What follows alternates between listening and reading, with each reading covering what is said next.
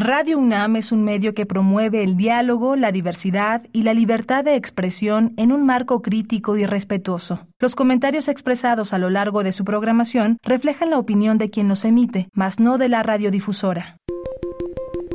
Hipócrates 2.0 Nutrición, Bioética, estrés, vacunación, salud. el Programa Universitario de Investigación en Salud y Radio UNAM presentan Hipócrates 2.0 Investigación y vanguardia en salud.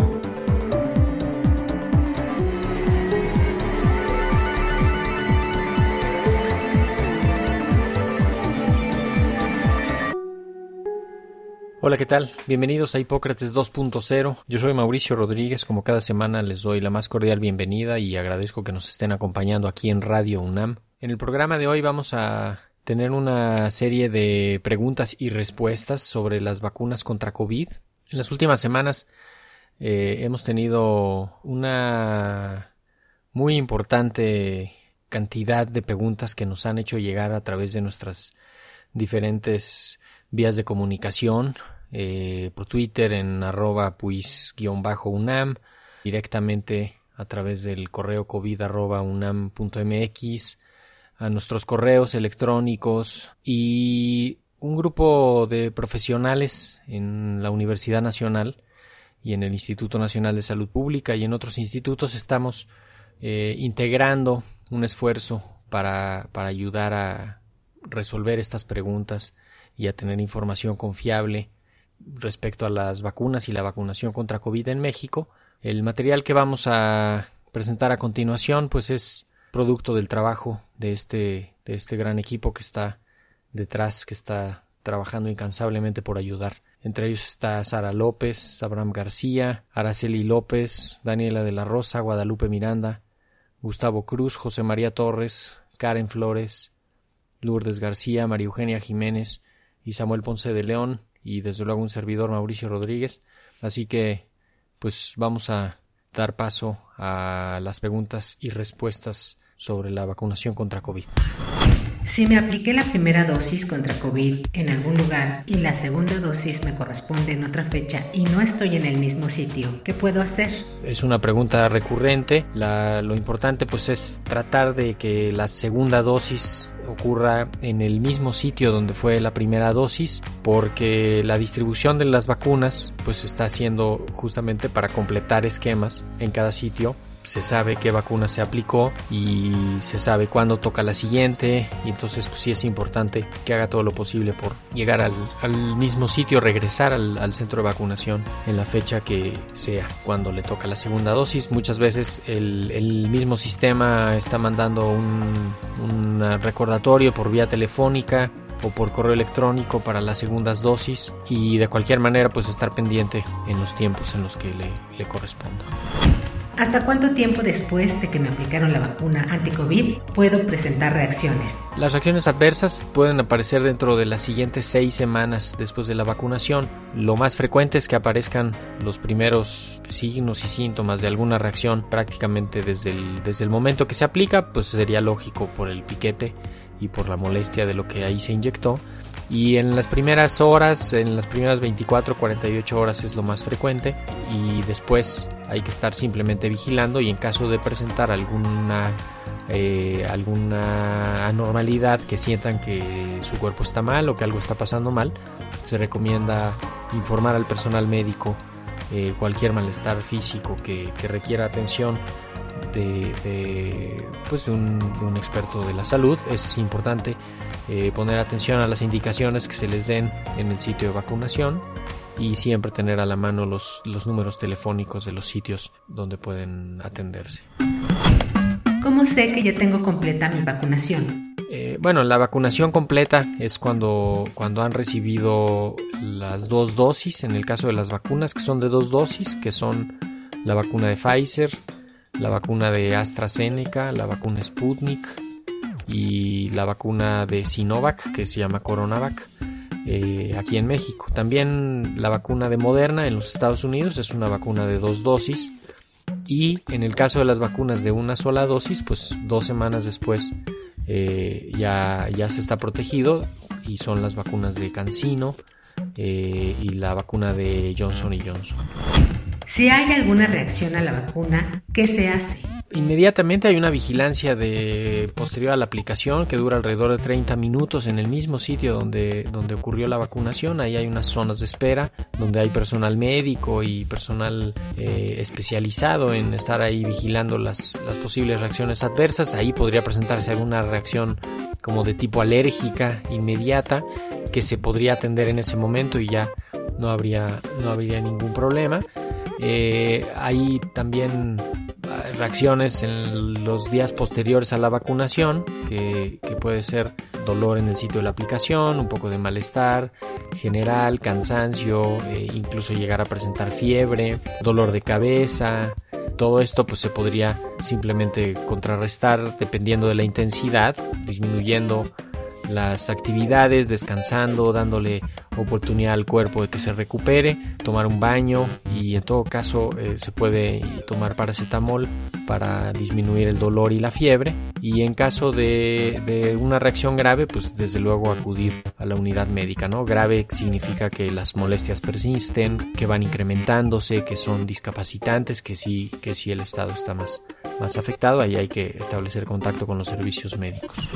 ¿Cuál se considera que es la mejor vacuna contra COVID-19? Todas las vacunas que cuentan con registro sanitario en México han mostrado ser seguras y efectivas. Todas prácticamente protegen pues en la totalidad ah, contra la enfermedad grave y contra la muerte por COVID y podríamos decir que pues eso es suficiente en cuanto a la eficacia para que todas sean consideradas como, como útiles, seguras, efectivas y por eso se por eso se les da el registro y por eso se utilizan.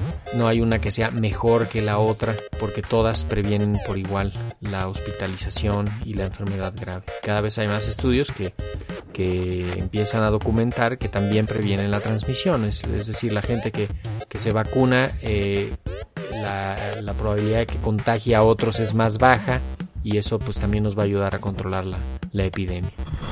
¿Puedo enfermarme de COVID al ser vacunado? No, la vacuna no causa COVID. Puedes tener COVID después de la vacunación o puedes incluso haberte vacunado y estar en el periodo de incubación de la enfermedad y, y que se considere como, como coincidente pero las vacunas no causan, no causan COVID. Las vacunas son formulaciones de fragmentos de los virus o de alguno de los componentes genéticos del virus, de tal manera que no, pueden causar la, la, enfermedad. Lo que sí pueden provocar son manifestaciones clínicas parecidas a las que causa la enfermedad, dolor de cabeza, cansancio, fatiga, este, dolor muscular, ataque al estado general, náusea, que sería algo parecido a lo que provocaría la enfermedad, pero pues desde luego que no está el virus ahí multiplicándose y no va a ser contagioso y no, no hay que preocuparse por eso, simplemente es la reacción que está haciendo el cuerpo a la, a la vacuna. Si tengo alguna alergia, ¿puedo vacunarme contra COVID-19? Esto nos lo preguntan mucho personas que tienen antecedente de de alergias que consideran graves, a picaduras de algún insecto o algún alimento, eh, a, los mariscos, a las nueces, a los cacahuates. Eh, nos preguntan también las personas que tienen alergia a algunos medicamentos, a los antibióticos, a la penicilina, a las sulfas. Y la respuesta es no, no lo hay.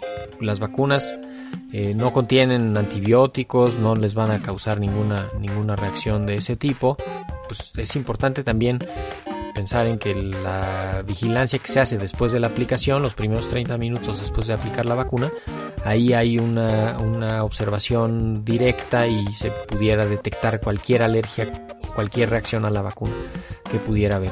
La única contraindicación que sí la, la advertimos es la de en los esquemas de dos dosis si las personas presentaron reacción fuerte a la primera dosis, pues se recomienda que ya no se pongan la segunda dosis porque podría ser que, fuera un poco más grave ahí. Pero todas las demás alergias sí se, sí se pueden vacunar. En caso de que sea una enfermedad alérgica muy importante que ha requerido muchos tratamientos y que ha requerido eh, atención especializada, pues quizá lo más conveniente sería que lo consulten con su, con su médico con el que han visto el asunto de sus alergias, pero en principio todas las personas que tienen alergias pueden vacunarse, incluso podría ser conveniente que se vacunen, porque en el caso de COVID pues puede, puede agravarse la situación.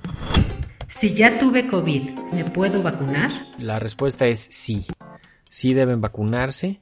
Todavía se sigue investigando si los infectados y recuperados no se van a volver a infectar, pero en principio todas las personas, aunque ya les haya dado COVID, se deben de vacunar.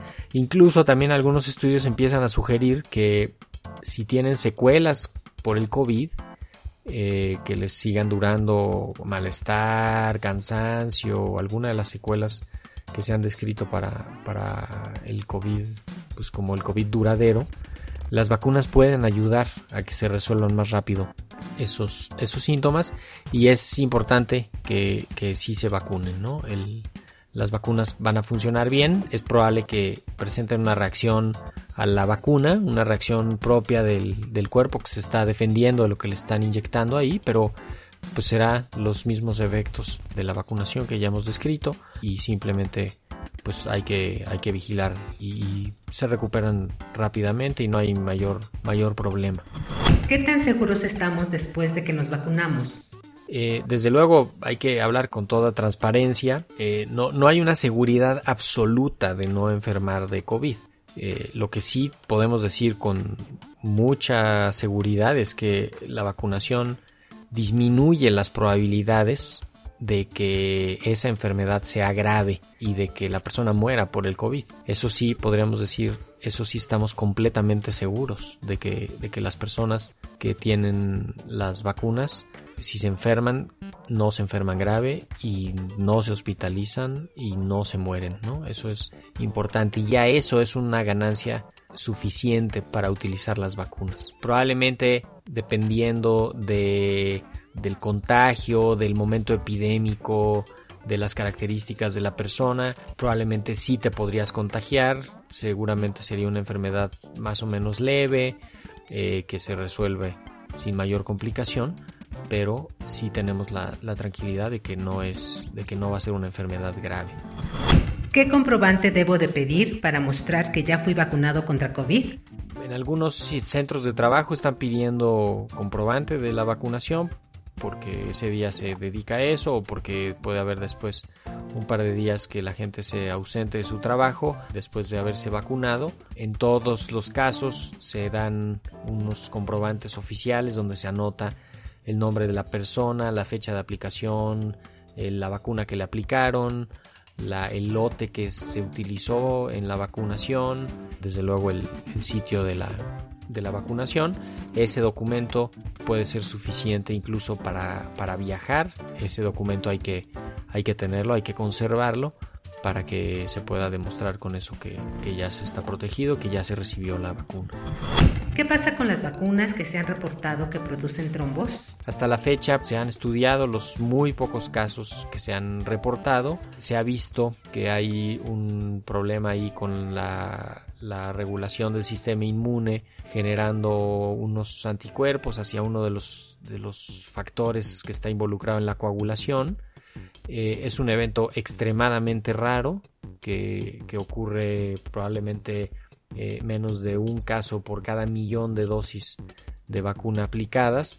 Eh, no es un asunto que tuviera que preocuparnos de manera particular y desde luego no se debe de tomar ningún tratamiento anticoagulante o antiplaquetario o este eh, pues hay mucha gente que quiere tomarse unos días de, aspirina o de inyectarse algún anticoagulante o algo así. No es necesario no se debe de hacer eso y tampoco se debe de suspender ningún tratamiento que se esté tomando eh, relacionado con la coagulación o con algún problema cardiovascular. No se deben de, suspender. De hecho ningún medicamento que se esté tomando para, para, recibir las vacunas porque puede generar eh, en ese momento pues eh, interrumpir el efecto del tratamiento y eso puede tener algunas consecuencias en la persona que, que, está recibiendo la vacuna y lejos de ayudarle, pues podría descompensársele alguna, alguna de sus enfermedades. ¿La vacuna se puede aplicar junto con otras vacunas? Lo recomendado es que no se aplique con ninguna otra vacuna. Pues, lo ideal sería dejar pasar cuando menos 14 días, dos semanas después de, la vacuna previa o después de la vacuna de COVID para, aplicarse la siguiente vacuna. Eh, y podrían ser pues cualquiera de las otras vacunas que se usan, ¿no? Ahorita son las vacunas de los adultos, que podría ser la vacuna del neumococo, la vacuna del herpes, la vacuna de influenza en la temporada, que, debe todavía de quedar por ahí algo de vacuna, pero la vacuna de influenza que eventualmente estará en la temporada eh, siguiente, eh, la vacuna de tétanos, esas vacunas se pueden aplicar dos semanas después de, haber recibido la vacuna de COVID y de haber concluido el esquema de la, de la vacunación, ¿no? en el caso de las que son de dos dosis.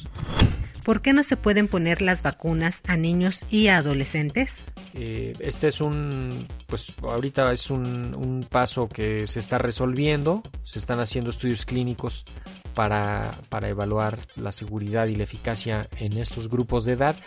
Desde luego las vacunas se, se desarrollaron primero para los adultos porque la epidemia de COVID estaba siendo mucho más fuerte en los adultos. Entonces lo que necesitábamos proteger primero era a los adultos, incluso a los adultos más vulnerables, que fueron los primeros que, recibieron las, vacunas. Ahora en algunos países ya se están autorizando las vacunas para el uso en adolescentes de 12 a 15 años. Eh, desde los, en otros ya estaba desde los 16 años en adelante y probablemente hacia finales del año veremos la introducción ya de vacunas para pues prácticamente todos los grupos de edad, desde los 6 meses hasta los, hasta los 12 años y ya desde luego de ahí en adelante. Eh, esto es porque se tienen que hacer estudios específicos en esas poblaciones y se tiene que demostrar que todo, que todo funciona correctamente. ¿Qué contienen las vacunas? ¿Por qué son diferentes? ¿Por qué se almacenan de diferente forma? Cada laboratorio productor de las vacunas eh, escogió una plataforma biotecnológica de acuerdo a sus, eh, pues a sus capacidades, de acuerdo a su, a su experiencia, de acuerdo a sus, a sus eh, características y en función también de, su capacidad industrial y del desarrollo que estaban, que estaban haciendo.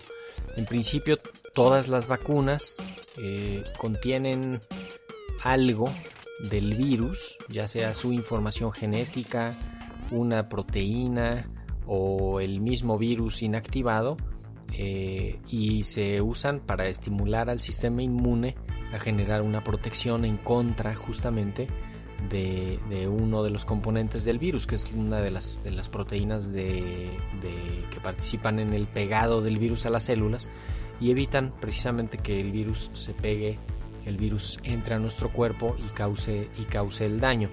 Algunas vacunas utilizan un fragmento del material genético del virus, eh, otras, como lo decíamos, son eh, el virus inactivado por un proceso químico que no, que no se puede revertir y que se queda ya el virus prácticamente sin ninguna acción biológica y simplemente el cuerpo lo reconoce, hace una respuesta y la siguiente vez que lo vemos ya, ya lo tiene los esquemas, cómo los determinaron, eh, pues un poco también en función de la logística de los estudios clínicos, de los primeros hallazgos de los, de los ensayos, eh, donde empezaron a ver que sí funcionaban. Eh, ahora hay cada vez más evidencia de, qué pasa si se retrasa alguna de las dosis, en el caso de las de dos dosis. se ha visto que incluso podría llegar a ser mejor para la respuesta inmune. Eh, todavía no se ha tomado esa decisión regulatoria, está, está completándose esa investigación, así como la de intercambiar dosis entre diferentes marcas de vacunas, que se comience un esquema con una y se termine con otra, también eso se está estudiando, pero pues cada, cada vacuna es, diferente, es técnicamente diferente, eh, requiere características pues más o menos específicas de traslado, de almacenamiento, de uso, eh, por eso es importante saber qué vacuna recibió uno, eh, cuándo tocan las dosis, las, segundas dosis en el caso de las que son de dos dosis y estar, y estar pendiente de eso. Las dos dosis, aprovechando este, este espacio, es que las, el, tiempo que transcurre entre la primera y la segunda dosis es específico para cada vacuna. No podemos decir que todas son iguales porque no lo son. La vacuna de Pfizer se puede utilizar entre 28 y 42 días después de la primera dosis, la segunda. Eh, la vacuna de Astra se usa entre 8 y 13 semanas también. La vacuna Cancino entre 21 hasta 35 días. Eh, la vacuna Sputnik también entre 28 y 35 días. Entonces, cada vacuna tiene su tiempo específico.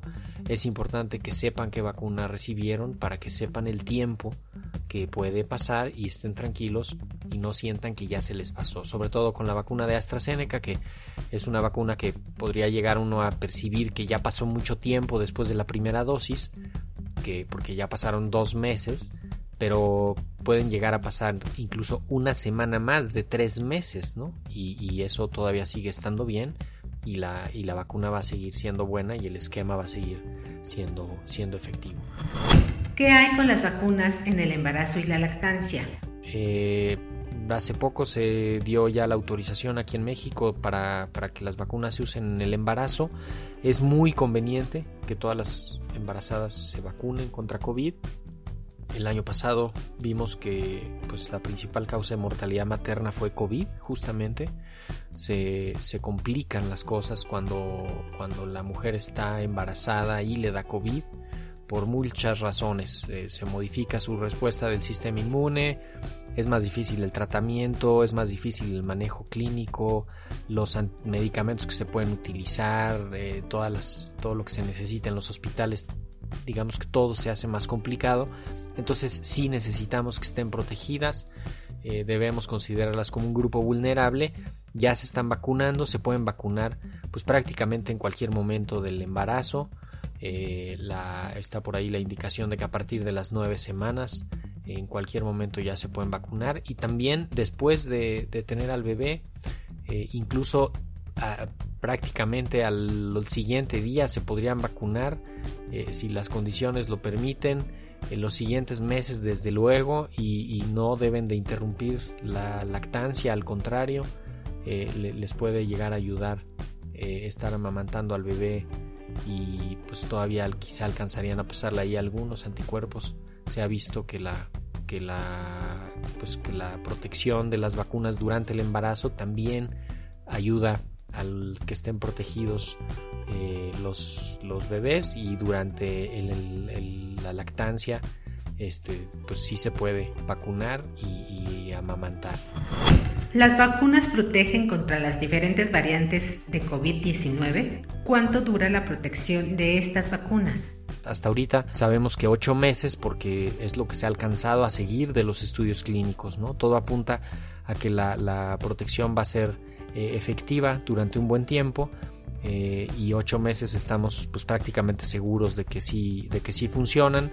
No sabemos si se van a necesitar dosis de refuerzo o revacunación eh, porque eso dependerá de la actividad epidémica de las características de la persona de cómo está el comportamiento de la, de la epidemia y, y de los riesgos individuales que pueda tener.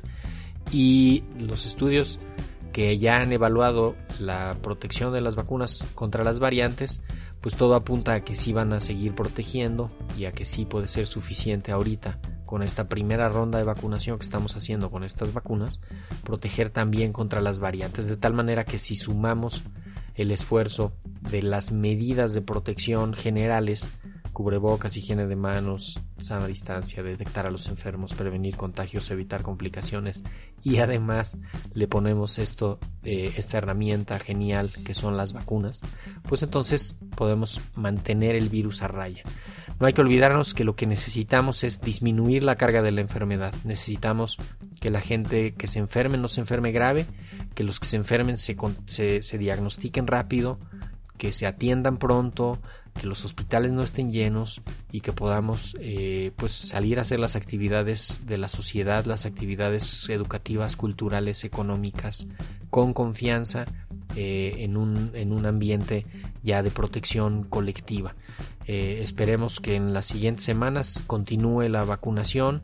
Eh, en estos días hemos visto ya la vacunación de gran parte del sector educativo. Esperemos que se complete la vacunación por completo, total, del, del sector salud. Hay todavía mucho personal de salud que no ha sido vacunado. Esperemos que esto ocurra cuanto antes.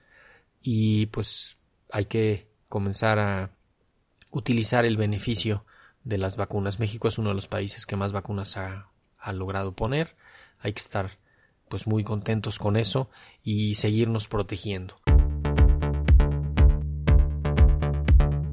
Creo que con esto ya les pudimos dar un pues una ayudada. Son preguntas que nos han estado llegando, las respondemos entre varios especialistas. Eh, tenemos un acervo importante de preguntas. Eh, muy pronto las, las estamos conjuntando para, para que estén a la pues, disponibles para todos. Esperamos que, que este material les ayude y que pues entre todos nos, nos sigamos ayudando. Esto fue todo por hoy. Eh, muchísimas gracias por habernos escuchado. Esperamos que la siguiente semana nos vuelvan a acompañar. Yo soy Mauricio Rodríguez. Quédense en sintonía de Radio UNAM.